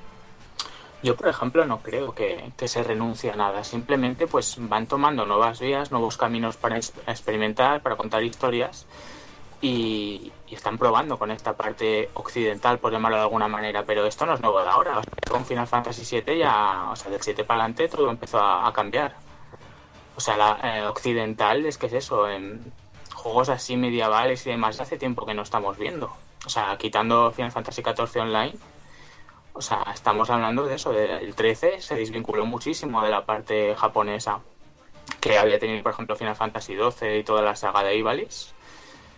Pero bueno, eh, 10, 7, 8, el 13, como os decía, todo esto ya es muy occidental. O sea, Final Fantasy XV en este sentido está innovando más en realidad, pero no en occidentalidad. Hay, un apunte que quiero hacer aquí, ya sabéis, a mí me salen las, referencias, se me caen de las manos siempre. Eh, Final Fantasy VII estaba planificado como un Final Fantasy de nueva generación, el salto a la consola, tal, ubicado en Nueva York. Lo que pasa es que muchas de esas ideas al final se reciclaron y acabó siendo el Parasitive. Pero fijaos la occidentalización que podría sufrir ese Final Fantasy VII si lo hubiesen ubicado en Nueva York. Claro, de ahí salió Midgar al final. Pero vamos, eso sí que hubiera, yo hubiera pagado por verlo, ¿eh? Final Fantasy ambientado en Nueva York. Pero sí, es cierto. Y además eso se puede apreciar de forma muy fuerte en prácticamente todo. Mm, Bueno, de hecho, tenemos un Final Fantasy que creo, si ahora no me equivoco, no quiero meter la mano al fuego, pero creo que sí que estaba ambientado en Nueva York, que es que estamos hablando de la fuerza interior. O sea, un Final Fantasy que la gente no ve como tal, pero porque es demasiado realista. Está basado en nuestro mundo, de hecho. Pues no sabía ese dato. Eh, y ahora sí que de, de verdad os quiero poner un compromiso porque estamos hablando, yo sé que todos le tenemos muchas ganas, obviamente somos fan de la serie, pero últimamente, de hecho el otro día que estuve hablando con compañeros de la prensa, había como cierto resquemor con Final Fantasy por eh, la política que se ha llevado, y me explico. Yo no la comparto, ¿eh? pero quiero saber vuestra opinión. El hecho de qué pensáis sobre eso de que el juego ya tiene un parche de lanzamiento de 7 gigas, cuando en un principio se dijo que el retraso era para evitar eso. Porque yo digo que es un, es un poco contradictorio eso, ¿no? Pero llama la atención como que eh, es la excusa que se puso de un poco por, por contener el juego, pero al final el parche de lanzamiento es más orientado a, a mejora, es decir, a, meter las cinemáticas de Kingslave. Eh, el enfoque que le han dado a este, parche yo creo que es muy diferente del parche inicial que querían darle, pero claro, por lo que hemos estado leyendo, no se puede jugar al, al juego sin el parche. Es decir, si yo empiezo a jugar una partida offline, sin actualizar, después cuando le meta el parche, mm, me parece que no, te coge la, la partida o algo así leído. No, no quiero tampoco poner la mano en el fuego, como ha dicho antes Rukawa, pero creo que, creo que van por ahí los tiros. Entonces, Resulta extraño lo del parche de lanzamiento cuando la excusa era que no querían sacar un parche de lanzamiento, pero creo que el enfoque de este parche no tiene que ver con el parche, con lo que, la mejora que quisieron meterle para retrasar el, el juego. Sí, bueno, que en sí, a día de hoy, prácticamente todos los grandes juegos te vienen con algún parche inicial. En sí también lo que comentó Tabata es que le como que le sabía mal el hecho de relanzar el juego ya y que la gente que no tuviese la oportunidad de conectarse a internet mm, tuviese algún problema. Eh, la verdad es que una cosa contradictoria, muchos no lo acabamos de, de entender, es necesario, supongo que si el parche está ahí, vosotros lo habéis dicho, hay que neces es necesario descargárselo para poder jugar y ya está. Em, un tema muy interesante, antes de nada, porque el tiempo es el que él, por desgracia, ya tenemos que ir más o menos cerrando, pero muy importante. Hay una teoría que también nosotros la compartimos con la saga Zelda y con Final Fantasy también. Eh, ¿Creéis que Final Fantasy es una saga que en cierta forma depende mucho de si creciste con ella? O si ahora te da por jugarla por primera vez. O sea, ¿lo vas a vivir igual? Lógicamente no, pero no sé de qué manera puede influir. Yo aquí quiero dar un poquito un palo a los fanboys de Final Fantasy VII, que hay mucha gente que por desgracia eh, dice que ser muy fan de la saga Final Fantasy, haber jugado un Final Fantasy, dos Final Fantasy y vienen a saco al, al 15. Y entonces, es que yo crecí con el 15, o sea, con el, con el 7, perdón, pero es que te has perdido a lo mejor eh, un elenco de Final Fantasies que cada uno aporta al universo una historia espectacular y elementos que lo en el 15 y entonces muchas veces atizas a un Final Fantasy porque tu punto de partida es Final Fantasy 7 y es tu único punto de partida. Entonces mm, estoy ya un poco eh, quemado, por así decirlo, de ver eh, los típicos haters de, de juegos de, o sea, de, la saga Final Fantasy que aportan mm, comentarios sin haber jugado a la saga. Entonces, si tú has crecido con Final Fantasy VII, pues tu juego seguramente será Final Fantasy VII. Luego, una generación más, más jovencita, pues dirá, mi Final Fantasy por excelencia es el Final Fantasy X. Entonces, todo lo voy a comparar con Final Fantasy X. Entonces, la visión que a mí me gustaría que todo fan real de la, de la saga es que si hubiese jugado toda la saga, es muy difícil porque son 15 títulos, 30 spin-off, 70 secuelas, es imposible. Pero para poder disfrutar, yo creo, de cada Final Fantasy, hay como mínimo haber jugado los anteriores. Porque están plagados de referencias, plagados de, de curiosidades a las historias anteriores que pueden hacer que un Final Fantasy concreto lo enriquezca los anteriores. Entonces, si lo vuelvo a lo mismo, si has crecido con uno, pues sigue evolucionando a partir de ahí. No te quedes solo en eso. Ve hacia atrás. eh, juega Final Fantasy VI, por ejemplo. Tú eres un fan del 7, juega a Final Fantasy VI. Ese área de inmenso, esa ópera, esa historia, ese trasfondo, pues seguramente veamos muchas cosas en, en- en siguientes juegos. Entonces, eh, mi consejo, jugad toda la saga en la medida que podáis, disfrutadla, porque cada Final Fantasy enriquece a, a los posteriores. Totalmente de acuerdo. Correcto. Pues perfecto. Ahora vamos a poner un audio, ¿vale? Unos cuantos audios de que hemos pedido a otras comunidades muy importantes de Final Fantasy aquí en España para conocer cuál era su opinión pues sobre la saga en general, como qué, qué ha significado para ellos y también qué supone Final Fantasy XV. Así que vamos a escucharla ahora. tengo que avisar de que no todas han podido estar, aunque sé, me consta que les hubiera encantado, pero bueno, por temas de tiempo y tal no han podido. Eh, Nova Crystallis, por ejemplo, y Comunidad Final Fantasy al final no han podido estar, pero bueno, nos acordamos de todas. Y vamos a escuchar la opinión de las otras comunidades que sí han podido estar.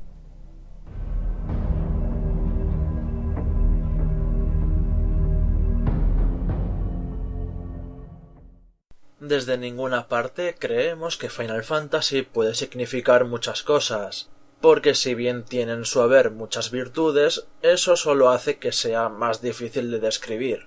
Pero puestos a decir, es una saga que nos invita a soñar y a vivir una fantasía que nos emociona por su historia, su ambientación musical o bien por los temas que propone.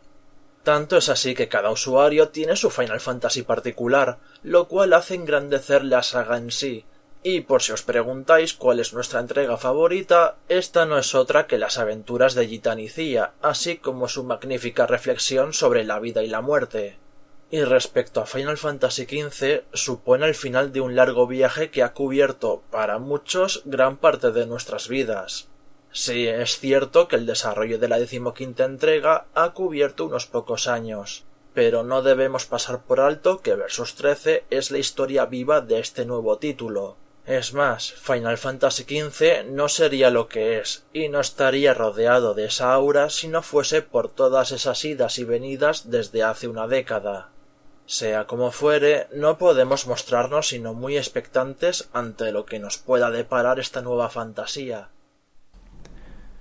Muy buenas compañeros del Batallón Pluto, soy Jaime, fundador de Final Fantasy Spain, y hoy vengo a hablaros un poco de lo que sería mi visión sobre Final Fantasy, ¿no? Eh, creo que no, el debate este de qué, hace un juego ser un Final Fantasy está muy rayado y, no tiene mucho sentido, ¿no? Creo que todos tenemos que tener una idea formada de lo que para cada uno significa un Final Fantasy.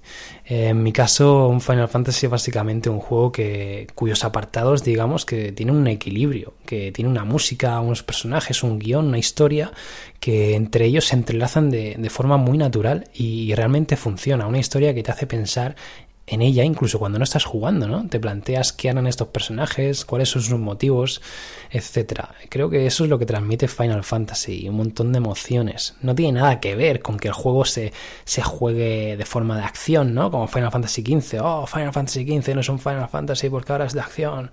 No tiene nada que ver con eso. Final Fantasy transciende mucho lo que es la jugabilidad. Y si te pones a mirar Final Fantasy 1, no tiene nada que ver con Final Fantasy 7 ni Final Fantasy XV, ¿no?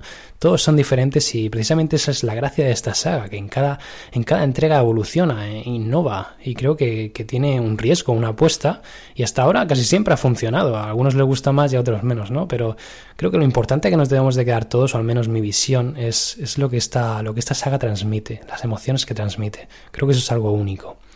En cuanto a que Final Fantasy XV lo hemos estado esperando durante 10 años, eh, yo he tenido la suerte ya de recibir el juego, he estado jugando 10 horas y bueno, que cada uno se haga, se haga responsable de su hype, pero para mí ha merecido totalmente la pena. Quiero decir, el juego tiene elementos brillantes, tiene elementos de referencias, de jugabilidad, sí, de jugabilidad. En la acción también, también es innovador, también es muy divertido.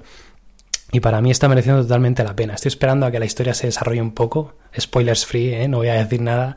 Pero creo que estoy esperando a que se desarrolle un poco para poder formularme una idea de lo que realmente va a ser este Final Fantasy para mí. Pero fácil, fácil de momento se puede poner entre mis cinco, mis tres primeros. ¿eh? Tiene elementos que realmente me están encantando. Y bueno, eso es todo compañeros que os quería comentar hoy. Espero que tengáis un buen día y muchísimas gracias por este trabajo que hacéis. Escuché vuestro especial Final Fantasy VII y, me encantó. Hacéis un curro genial y espero que sigáis haciendo, haciendo más especiales. Os envío un saludo desde aquí y un fuerte abrazo. Hasta luego compañeros. Muy buenas a todos y a todas. Soy Cons de Final Fantasy VII y la tienda del sector 7.es. En primer lugar, pues daros las gracias por la invitación al Batallón Pluto y, por supuesto, un placer estar aquí con, vosotros. ¿Qué presenta para mí la saga? Pues como principal connotación es una evasión, es una evasión de mi mundo a, otro completo, donde una historia nos engancha, una historia perfectamente hilada, nos transporta a un mundo de sueños sin estar dormidos. Algo así. Es su magnitud que pasarán las horas sin darnos cuenta ajenos a, a todo lo que hay alrededor. Pocos juegos consiguen esto, pocos juegos tienen tanto detalle, esconden tantos detalles y todo tan bien cuidado. La verdad es que pocos juegos he visto que consigan tener una comunidad como la española, por poner un ejemplo. Pues aparte de disfrutar del juego en sí, tienen miles de personas que comparten esa misma pasión, con la que poder interactuar y compartir todo lo que el juego conlleva. Como decía, hago hincapié en la historia. Eh, todos sabemos lo que tiene el juego, bueno, la saga, que las opciones jugables que hay de magias, armas y demás, pero realmente es la historia la que nos cala, la que hace mella en nosotros. Eh, bueno, más bien sus, sus historias, pues dentro de la historia principal tenemos en cada pueblo y cada personaje su propia, su propia vida. Para mí es la historia lo que marca el juego de esta saga. ¿Qué supone para mí Final Fantasy XV? Pues no sé si es por el high general de la sociedad eh, del juego, y de hecho ya he escrito en varios blogs artículos sobre esto, pero me genera mucha ilusión. Tengo fe en el curro que ha llevado, sean 10 años, sea lo que sea. Tabata ha dado vuelta a todo y creo que, que algo ha cambiado. Hacía tiempo que no tenía estas, estas sensaciones y creo que volvemos a un Final Fantasy. Y nada, un saludo compañeros y un placer. Eh, nos vemos por las, por las redes. Un saludo. Hola chicos, soy Lema del podcast En Mala Compañía y respondiendo a vuestras preguntas de qué significa la saga Final Fantasy para mí. Para mí es una parte muy importante de mi vida como jugador y le guardo gran cariño. Por ejemplo, Final Fantasy VII me sirvió como entrada a este universo y fue la primera vez que viví una historia tan épica, con personajes tan carismáticos y que a día de hoy aún los recuerdo con gran cariño. Me sirvió para descubrir los JRPG y me permitió disfrutar de otros grandes títulos no de la saga Final Fantasy en sí, sino de otras franquicias. Me abrió la puerta a lo que los JRPG podían llegar a ofrecerme. Final Fantasy es sinónimo de un mundo de fantasía con grandes historias. Pero me gustaría sincerarme un poco, ya que la saga la tengo un poco abandonada y con el tiempo quizá le guardo más cariño que fidelidad. Hasta que vi por primera vez lo que era entonces Final Fantasy Versus 13, o lo que a día de hoy es Final Fantasy XV. Esta entrega puede llegar a significar mi reincorporación a la saga, y por ello lo recibo en una mezcla de miedo y expectativas, en el, que hay muchas cosas que me gustan y otras que temo un poco pero voy con la predisposición de que quiero que me guste y de volver a maravillarme con mundos, personajes e historias únicas. No quiero ir con la mente cerrada pensando en lo que era en sí la saga clásica, quiero ir con la mente abierta y saber disfrutar de lo que han preparado en esta nueva entrega. Bueno chicos, esto es todo, un saludo.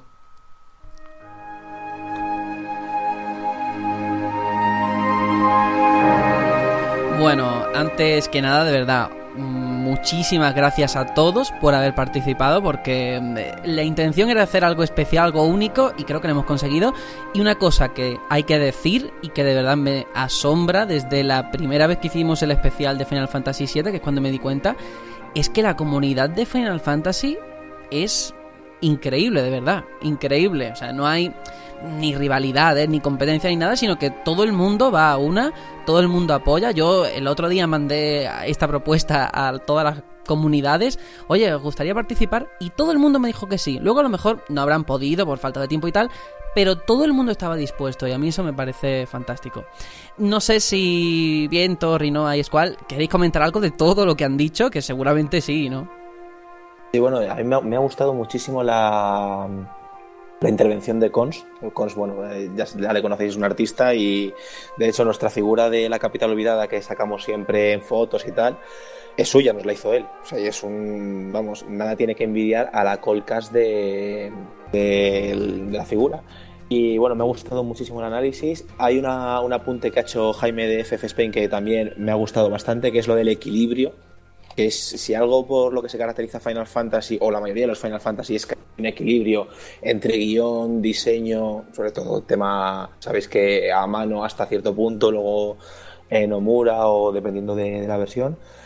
y la banda sonora que como sabéis siempre a cargo de Uematsu o Yoko, que a Yoko ya la conocíamos de, por ejemplo, de, de Legend of Mana, es un juego que nos encanta también, de Kingdom Hearts. Y, bueno, pues eso, cogiendo un poco el testigo de lo que ha dicho Jaime, me quedo con la palabra equilibrio que, que me ha gustado mucho. Y, y, nada, bueno, yo también, eh, entre comillas, disculpar a, a mis compañeros de Fábula Nova y Raquel y, y Comunidad FF, eh, Rasek, porque Rasek, el pobre, está de exámenes. O sea, Sí, dice, sí, sí, en cierto modo dice, me alegro que no me haya llegado tan pronto el, el 15 y Raquel de Fábula Nova está preparando su, su inminente viaje a, a Japón y está ultimando los, los detalles. Pero bueno, a Rasek, eh, si me permitís, eh, le hemos podido preguntar antes que, que cuál es su, su parecer y nos ha dicho que, bueno, que primero que se quiere disculpar por no haber podido participar y que Final Fantasy fue la primera saga RPG que, jugó en serio y que le marcó desde crío, que es un poco también lo que hemos hablado antes, ¿no? De, cómo hemos crecido con, Final Fantasy. Y que bueno, dice también que le descubrió mundos maravillosos, eh, historias que no cambiaría por, por nada y para él el 15 es una oportunidad de poder volver a vivir todas esas sensaciones en algo nuevo. Y que le tiene muchísimas, muchísimas ganas. Qué bueno, ¿ves? Pero a esto me refiero con lo de las comunidades, el buen rollo, porque no ha podido estar aquí, pero sin embargo te ha hecho llegar ese mensaje. Así que de aquí también un saludo. Y de hecho estuvimos, por ejemplo, el, el viernes, estuvimos con despidiendo a Raquel porque estaba, estaba aquí en, en Madrid.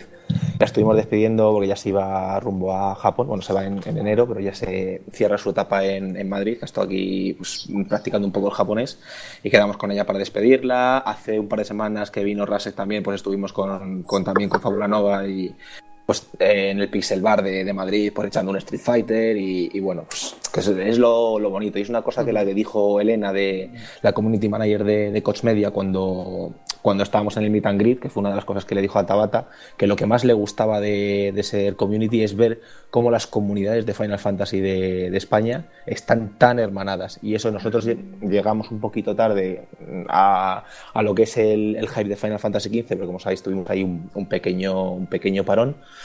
Y cuando llegamos, pues habían creado muchísimas comunidades de Final Fantasy. En vez de desplazarnos, de decir, estos que vienen ahora que han estado un año parados, ahora vienen aquí, pues nos acogieron y, estamos en, pues, en muy, muy buena armonía con, con todas las comunidades.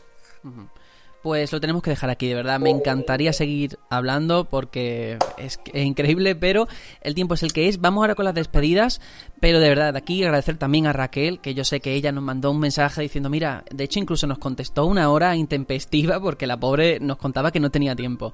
Así que no pasa nada, no pasa nada. Ya habrá más ocasiones, hablaremos de Final Fantasy, por supuesto, más veces. Y ya está, vamos con las despedidas del programa de hoy, que ha estado genial.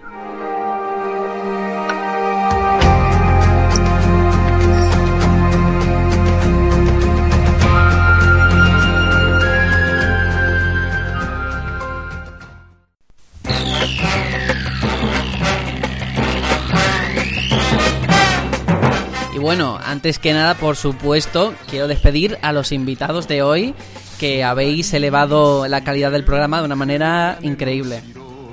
No sé qué os ha parecido la experiencia en general. Pues un placer, como siempre, estar con vosotros, que siempre sacamos todos alguna cosa nueva y aprendemos algo y es genial compartirlo y muchísimas gracias por invitarnos. Bueno, el placer es nuestro. Y bueno, y los demás, Viento y Squall, que sé que estáis por ahí. Bueno, yo estaba, estaba esperando que contestase Squall Rukawa, eh, por, porque como he chupado micro aquí en el programa como nunca, por, por darle un poco la oportunidad, pero bueno, a nosotros es un placer, nos hace muchísima ilusión, de verdad, de, de corazón os lo decimos. Sobre todo no- nos encanta hablar de Final Fantasy y nos encanta hacerlo con pues, posiblemente peloteo extremo, pero con total sinceridad, nuestro podcast favorito de, de videojuegos. Bueno, pues eh, no sé, Squall si puede hablar y si no, pues nada, no, ya habrá una ocasión de despedirnos. Em, bueno, por supuesto, lo que estamos aquí todos, todas las semanitas. Tony, ¿qué te ha parecido todo esto? ¿Has aprendido de Final Fantasy o qué? He aprendido, yo creo que cada vez vais haciéndome más presión aquí para que juegue Final Fantasy. Y al final lo vais a conseguir, ¿eh? Al final, aún, aún queda, te lo digo, porque voy saturadísimo de cosas. Pero al final yo creo que lo vais a conseguir. Ya caerá, ya caerá. Eso, Ya ya caerá. caerá. ya Bueno, tú- Tony, tú eres fan de Zelda, ¿no?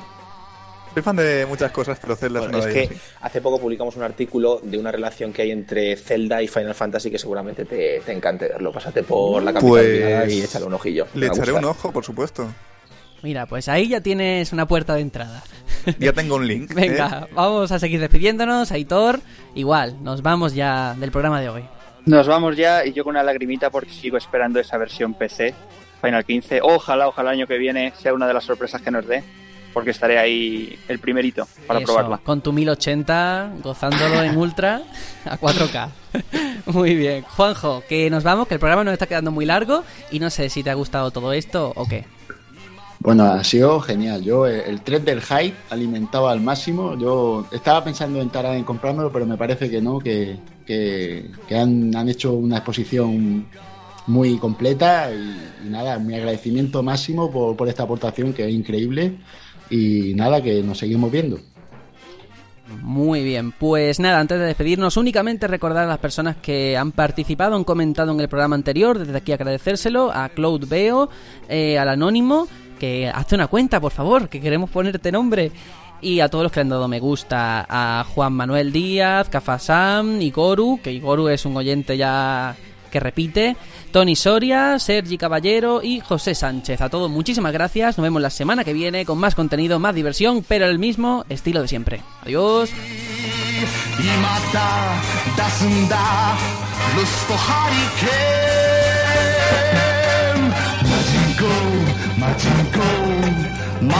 ジン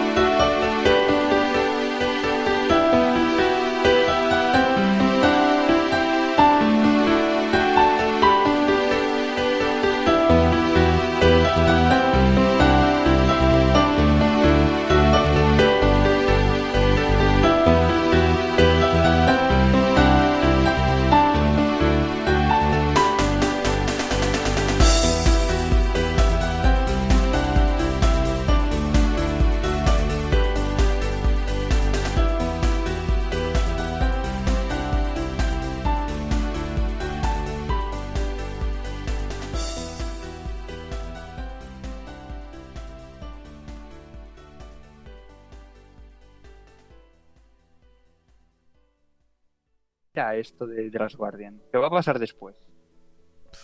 No ¿Habrá sé. otro juego, digo yo? Habrá otro juego de otro animal o de... no sabemos. No sé, pero nunca terminan bien estos juegos, ¿no? Pero de, de Last Guardian todos sabemos que va a pasar. ya. O sea, el bicho muere y luego me lo zampo yo de, para cenar. Oye, Está pero. ¿y si muere el niño? ¿Y, Pues el- me lo zampo también. ¿Y la, y la bestia sigue viva? ¿Mm? Giro de vida. Pues la cazo y la zampo. Que, no sé. Va a morir el, el- el perro. ¿Y si mueren Está los claro. dos? ¿Y si Pues muere... mejor todavía. ¿Y si muere el niño y su espíritu se mete dentro del pollo? Oh, Dios, Dios. Pues me lo follo en- ¿Le controla a lo Mazinger? ¿Y si se despierta de un sueño porque era todo un coma y estamos Antonio Resines. Resines. Eso sería, Pues sería un, un Goti de la vida. espectacular ese. Sí, sí. eh.